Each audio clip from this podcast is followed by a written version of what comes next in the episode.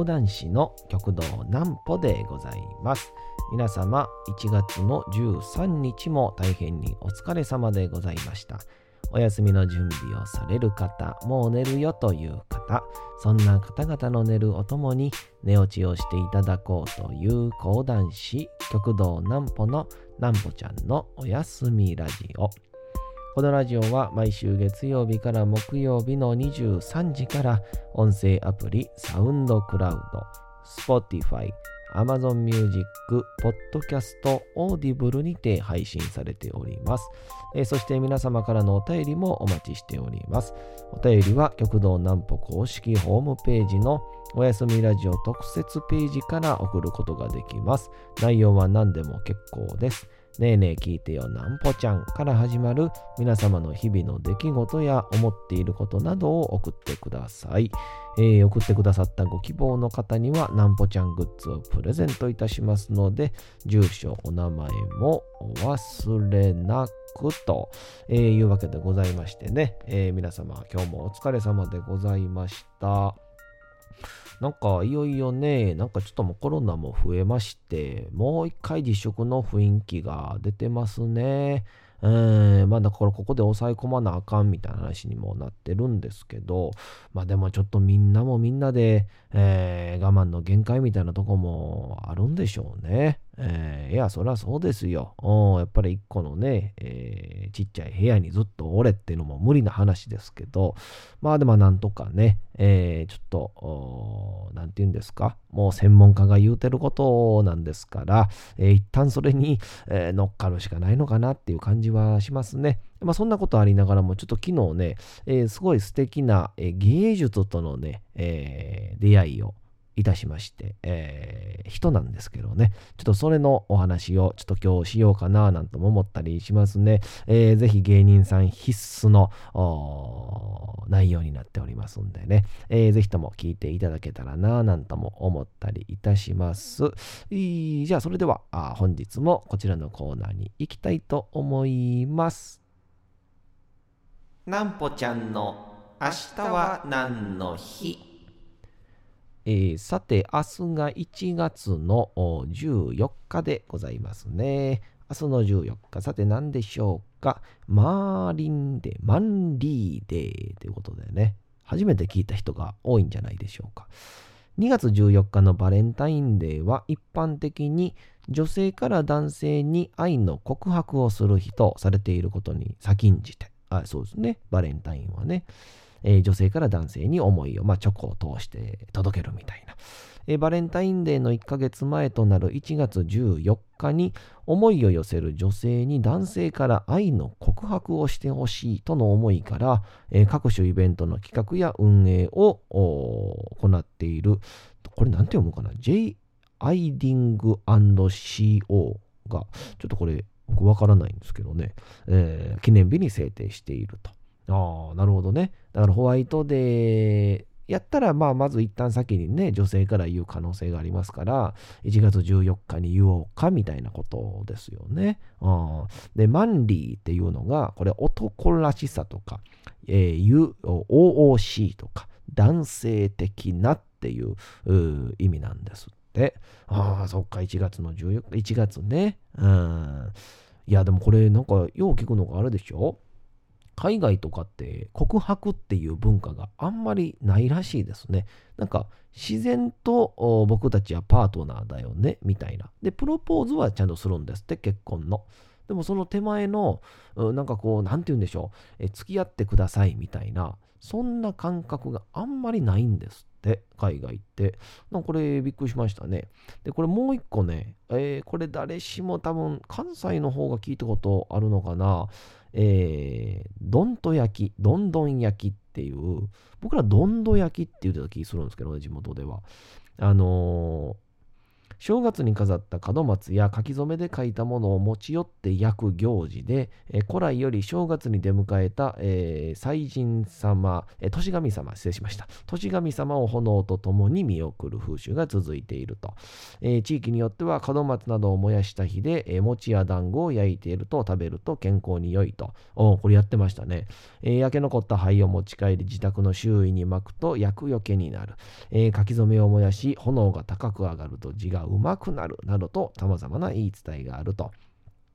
えまた呼び方も地域によってはどんど焼き。あ、これですね、多分僕の地域。どんと祭り、祭の神、祭の神焼き、年の神、えー、と、えー、重なり、えー、異なり、えー、お焼きをする日も1月14日ではなく1月8日や1月10日だったりとするまちまちなんですよということで、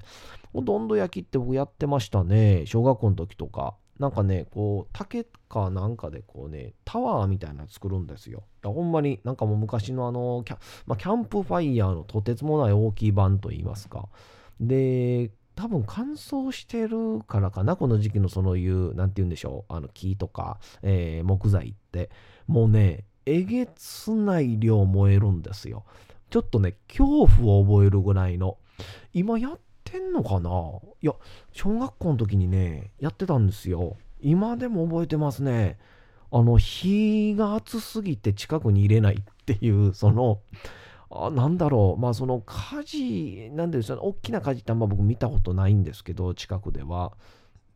あれと一緒なんでしょうね。なんか炎の、こう、なんかこう、激しいこう渦が巻き起こっってるみたいな、そんな感じでしたね。えー、ぜひとも皆さん、地域で行事とかあったら、まあ、今年はどうか分かりませんけどもね、えー、ちょっとチェックしていただけたらな、なんて思ったりします。今日はメールをいただいておます。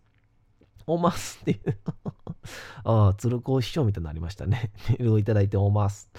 えー、ババロはおじさん。ババアかおじさんか分かりませんね。えー、なんぽちゃん、ねえねえ聞いてよ。なんぽちゃん何ですか、えー、au by KDDI が2480円の最安値プランを昨日出しました、えー。いろんなものがどんどんどんどん安くなっている状況です。えー、芸能、えー、講談や、えー、浪曲、落語の芸能の世界もどんどん値段は変わっていくのでしょうか？教えてください。ということで、はあはあはあはあはあ。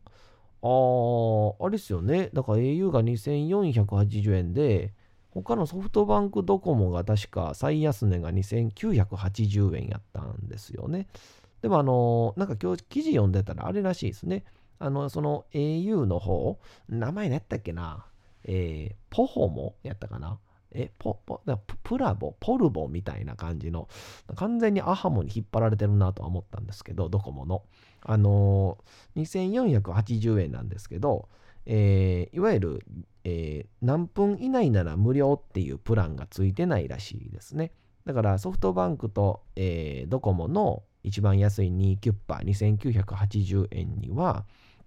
えっ、ー、と、確か、えー、なんだっけな、5分以内の無料電話が、えー、必ずついていて、で、その上での2980円。で、その au の方のやつにはついてないんで、まあ、あ実質つけたとしたら値段は一緒だと。でもまあそんないらんねんっていう人が選べる選択範囲が増えて、で、えー、プラスかけ放題になると1500円なので、えー、他社のところでプラス1000円のもうなんぼ電話しても大丈夫ですよっていうやつと、えー、最終的に値段は変わりませんっていうような、まあ、ある意味からくりやけど、まあ絶対逃れられないからくりではないので、まあ、いいんじゃないかなと思ったりしますけどね。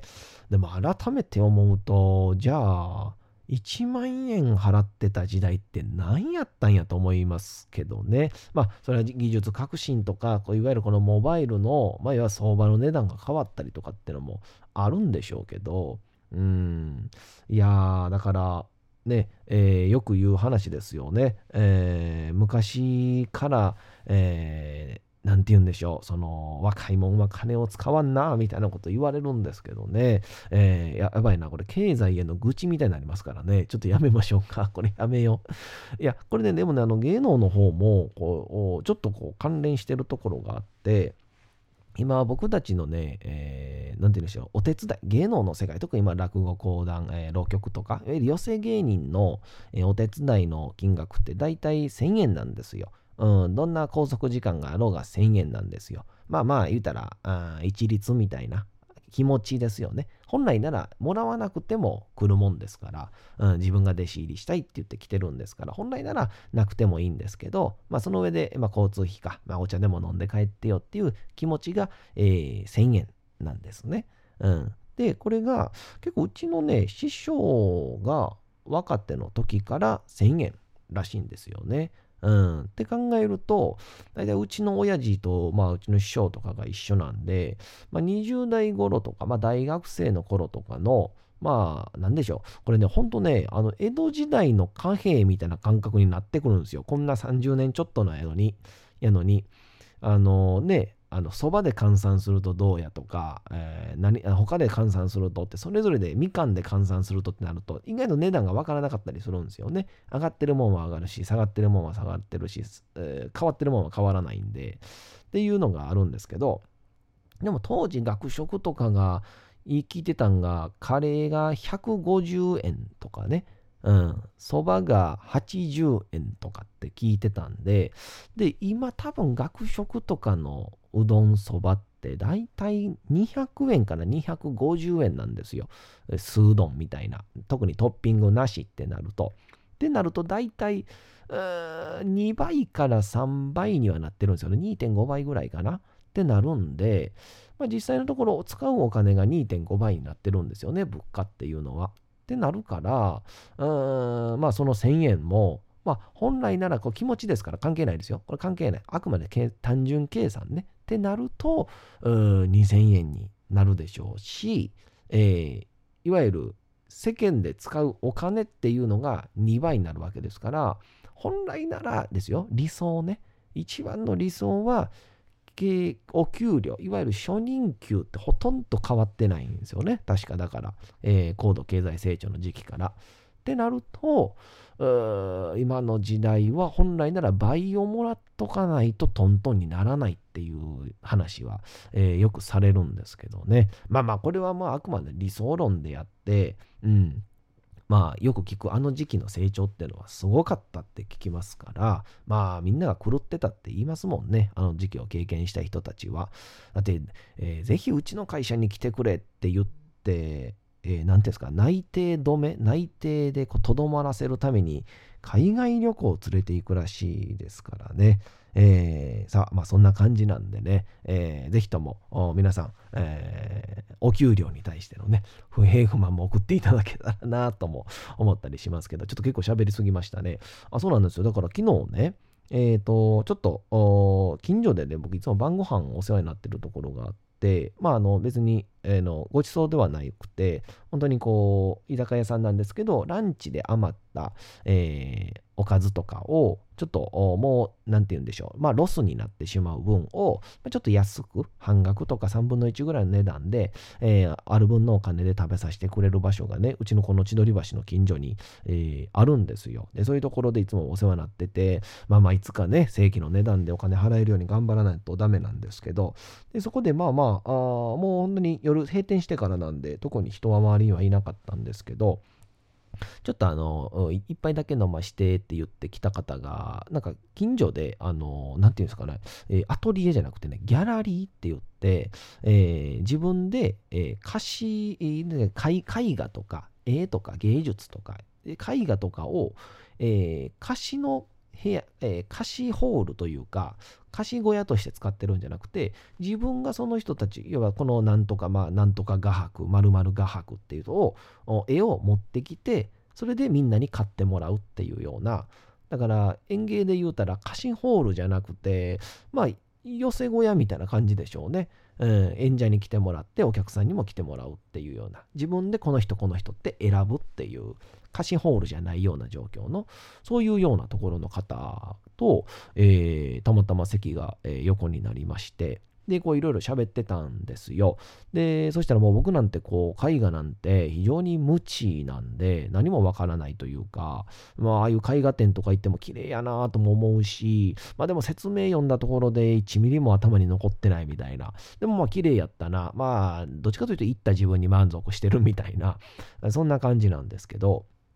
で、昨日、その方といろいろお話ししてた時に、もう僕アホなんで、えー、岡本太郎ってすごいんですか？みたいな、その、あのね、えー、大阪万博の太陽の塔を作った岡本太郎ってすごいんですか？みたいな話を、えー、したら、えー、いい質問ですね。みたいな、池上彰みたいな感じの回答が返ってきて、あの、岡本太郎は、本当に世間からしたら、どっちかというと、えすごく破天荒で激しくて、みたいな、芸術は爆発だって言っただけの人やと思われていると。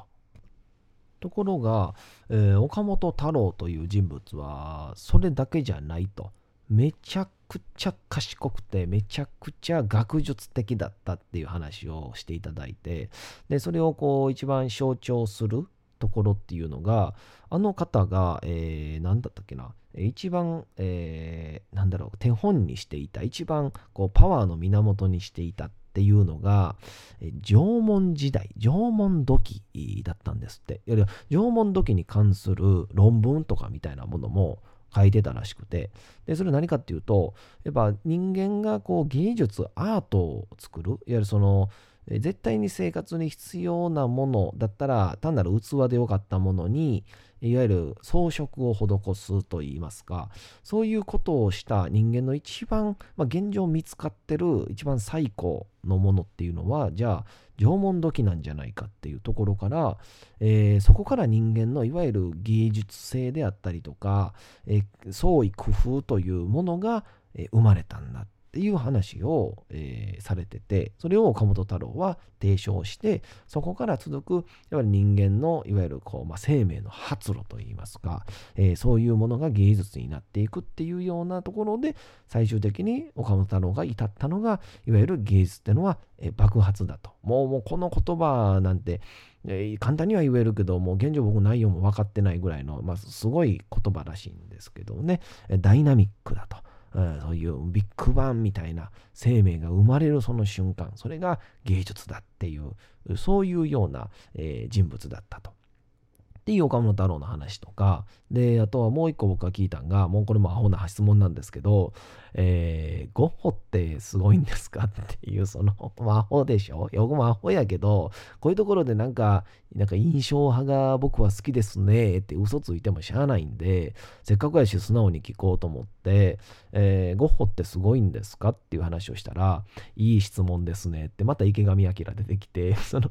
その、あの、ゴッホ、えー、その方ね、確かね、大阪芸大で、えー、なんかね、講師をされてるそうなんですよ。で、別に教授でもなく、准教授でもなく、講師なんで、えーえー、十何人制の授業とか、まあ、50人制の授業もあったりする中で、えー、芸術に関して一番初めに必ず僕は、ゴッホの話をしますって言われて、あ、えー、なんかええー、えー、えー、鉱脈金脈見つけたぞと思って、で、まずゴッホの話をしますと。で、それ何かっていうと、よく言うゴッホは死んでから評価をされたと。だから、イコール芸術っていうのは死んでから評価をされるものなんだみたいなそういう話をする人がすごく多いと。でもそれはみんながゴッホの都市伝説に、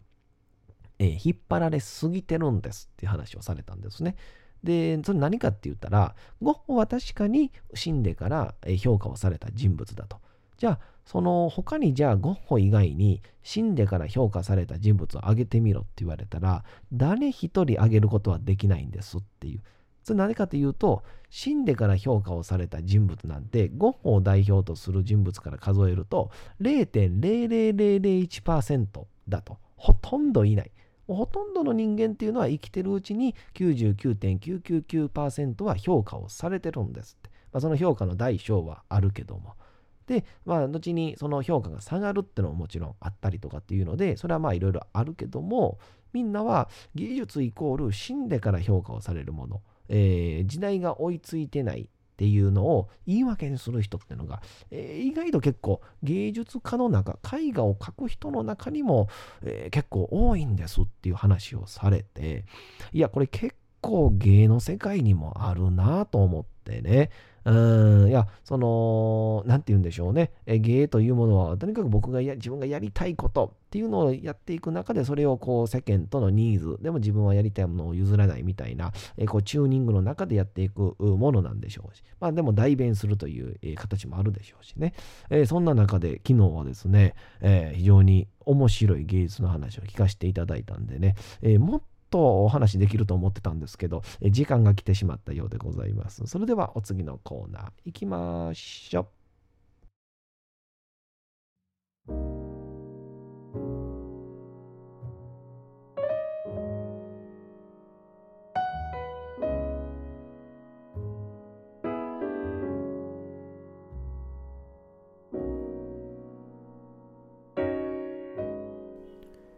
さて時刻はうとうと朗読会の時間となりました。皆様小さい頃眠れなかった時にお父さんお母さんおじいちゃんおばあちゃんお世話になっている方に本を読んでもらった思いではないでしょうか。なかなか眠れないという方のお力に寝落ちをしていただければと毎日美しい日本語の響きで綴られた様々な物語小説をお届けしております。えー、さて、えー、本日もお読みいたしますのは江戸川乱歩の D 坂の殺人事件でございます。さあ、いよいよ、この明智小五郎がですね、えー、本屋で起こった殺人事件の犯人を突き止めます。えー、多分おそらく今日と明日で、えー、終わるかなという感じでございますね。えー、なんじゃそりゃっていう終わり方もするんですけど、まあ、えー、こういうシリーズがどんどん続いていくんだなと思うと、えー、意外と楽しいな、知識になるなというところもありますんでね、えー、ぜひとも今日、明日で、えー、皆様お楽しみいただけたらと思います。それではお楽しみください。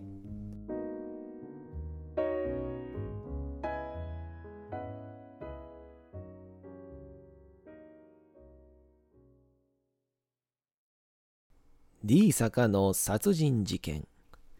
江戸川乱歩僕の考えを言いますとね殺人者は朝日屋の主人なのです彼は在籍をくらますためにあんな便所を借りた男のことを言ったのですよ。いや、しかしそれは何も彼の草案でも何でもない。我々が悪いのです。君にしろ、僕にしろ、そういう男がなかったかと、こちらから問いを構えて、彼を強査したようなものですからね。それに、彼は僕たちを刑事かなんかと思い違えていたようです。では、彼はなぜに殺人罪を犯したか。僕はこの事件によって、上辺は極めて何気なさそうなこの人生の裏面に、どんなに意外な陰惨な秘密が隠されているかということをまざまざと見せつけられたような気がします。それは実にあの悪夢の世界でしか見出すことのできないような種類のものだったのです。朝日屋の主人というのはサード教の流れを組んだひどい残虐式乗者で何という運命のいたずらでしょう。一軒置いて隣に女のマゾッホを発見したのです。古本屋の細君は彼に劣らぬ飛逆式乗車だったのです。そして彼らはそういう描写に特有の巧みさを持って誰にも見つけられずに貫通していたのです。君、僕が合意の殺人だといった意味がわかるでしょう。彼らは最近までおのおの正当の夫や妻によってその病的な欲望をかろうじて満たしていました。古本屋の細君にも、朝日屋の細君にも、同じような生傷のあったのはその証拠です。しかし、彼らがそれに満足しなかったというのは言うまでもありません。ですから、目と鼻の近所にお互いの探し求めている人間を発見したとき、彼らの間に非常に敏速な了解の成立したことは想像に難くないではありませんか。ところがその結果は運命のいたずらが過ぎたのです。彼らのパッシブとアクティブの力の合成によって筐体が全時倍化されていきました。そしてついにあの夜、この彼らとても決して願わなかった事件を引き起こしてしまったわけなのです。さて、本日もお送りしてきました、なんぽちゃんのおやすみラジオ。改めてにはなりますが、このラジオは毎週月曜から木曜日の23時から音声アプリサウンドクラウド、Spotify、Amazon Music、Podcast、Audible にて配信されております。また金曜日24時からは極道南歩の YouTube チャンネルにておやすみラジオとは打って変わって南歩ちゃんの夜更かししちゃっていいじゃないと題したライブ生配信も行っております。チャット機能を使ったコメントもいただきながらの生配信ですので、ぜひともお越しください。え、そして皆様からのお便りもお待ちしております。お便りは極道南歩公式ホームページのおやすみラジオ特設ページから送ることができます。内容は何でも結構です。ねえねえ聞いてよなんぽちゃんから始まる皆様の日々の出来事や思っていることなどを送ってください。えー、送ってくださったご希望の方には、なんぽちゃんグッズをプレゼントいたしますので、住所、お名前もお忘れなく。えー、お休み配信、YouTube ともどもにチャンネル登録をよろしくお願いいたします。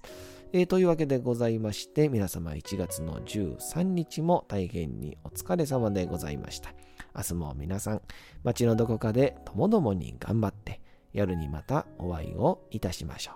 う。なんぽちゃんのおやすみラジオでございました。それでは皆さんおやすみなさい。すやすやすやーん。